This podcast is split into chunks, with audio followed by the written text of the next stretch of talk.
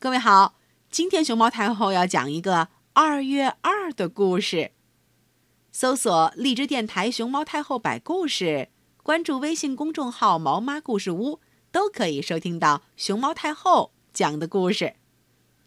从前，黄河边有一座龙虎山，山上有座龙王庙，山下边住着小伙子强娃，他又勤劳又勇敢。强娃娶了采药姑娘银花，银花姑娘又美丽又善良，两个人在一起十分幸福。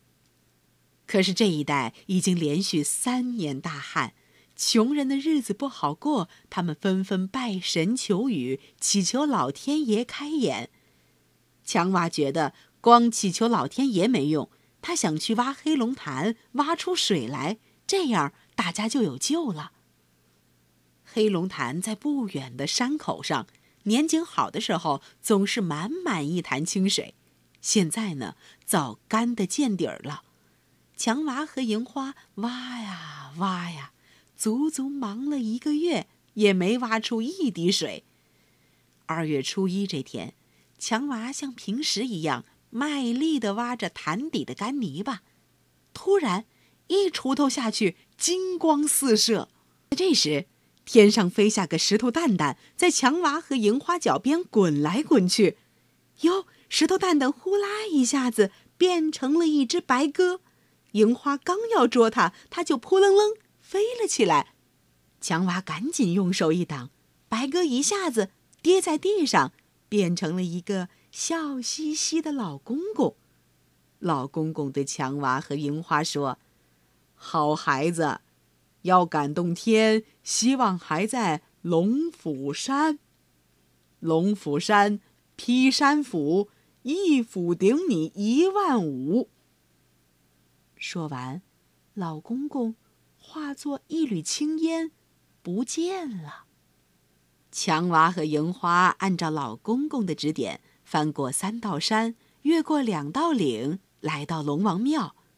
啊，眼前的铁架上。放着一把很大很大的斧头，看上去足有千斤重。强娃想，这就是老公公说的劈山斧吧？他拿过斧头扛在肩上，奇怪，真轻。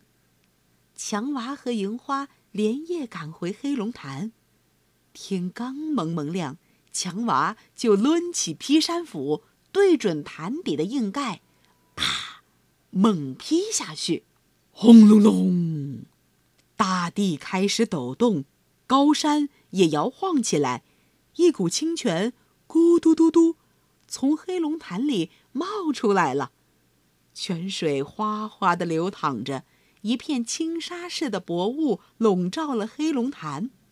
接着，只听见一声雷响，贝哩公，一条青龙从潭水里抬起头来。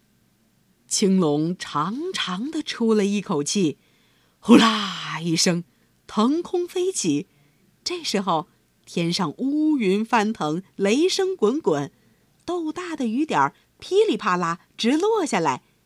干旱的土地和枯萎的树木终于喝足了雨水。雨停了，大家都跑来感谢强娃和银花。这一天正好是二月初二。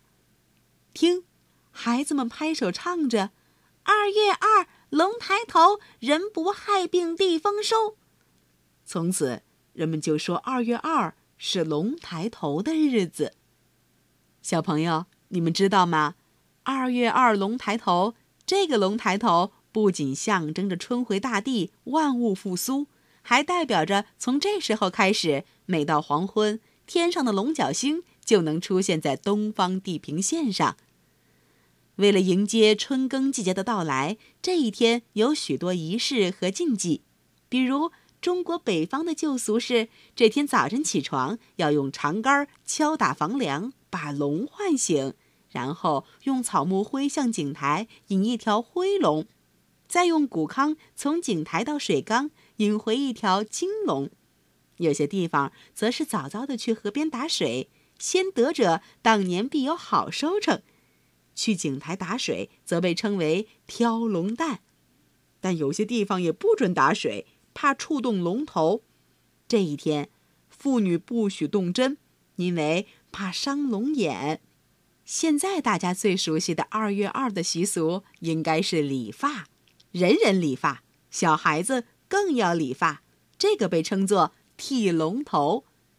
二月二吃的东西也很多，除了吃炒豆子以外，还有吃年糕的、猪头肉的。这个时候吃面条被称为龙须，饺子被称为龙耳，馄饨被称为龙眼，春饼则被称为龙鳞。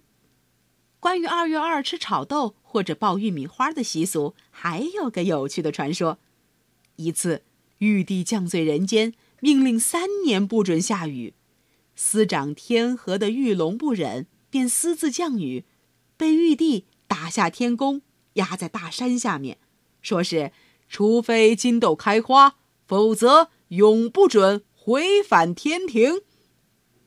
人们为了救这条玉龙，到处寻找开花的金豆，却无法找到。来年的二月初二，人们翻晒玉米种子。忽然发现它色泽金黄，正像金豆一样，于是家家户户炒豆、包玉米花，向玉帝上供。玉龙也大声向玉帝喊道：“金豆开花了，快放我出去！”玉帝无奈，只好赦免了玉龙。从此以后，人们每到二月二这天，就炒豆子、包玉米花来吃。小朋友，二月二的故事你记住了吗？如果你记得下来这个故事，你愿意分享给你的家人和你的小伙伴们一起来听一听吗？去跟他们讲故事吧。